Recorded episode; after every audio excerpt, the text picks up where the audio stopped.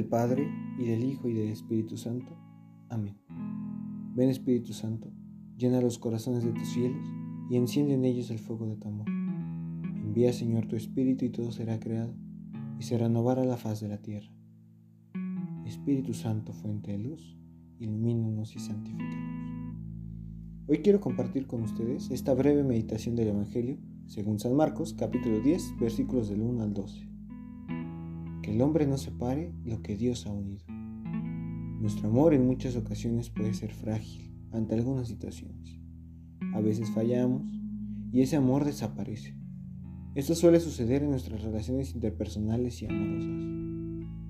Pongamos en manos de Dios todas y cada una de nuestras amistades y relaciones. Pongamos nuestro noviazgo y matrimonio en manos de Dios. Este camino puede ser desafiante para algunos, pues exige fidelidad, confianza en Dios y en la otra persona. Nuestro amor es pequeño. Pidámosle hoy a Dios que nos deje amar como Él nos ama y que nos permita mirar a la otra persona como Él nos mira. Y también es necesario pedirle que nos permita amarlo a Él también.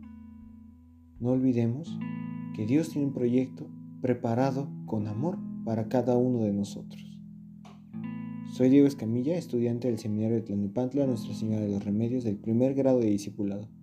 Les envío un saludo a nuestros familiares, amigos y bienhechores de nuestro amado seminario. Que Dios los bendiga.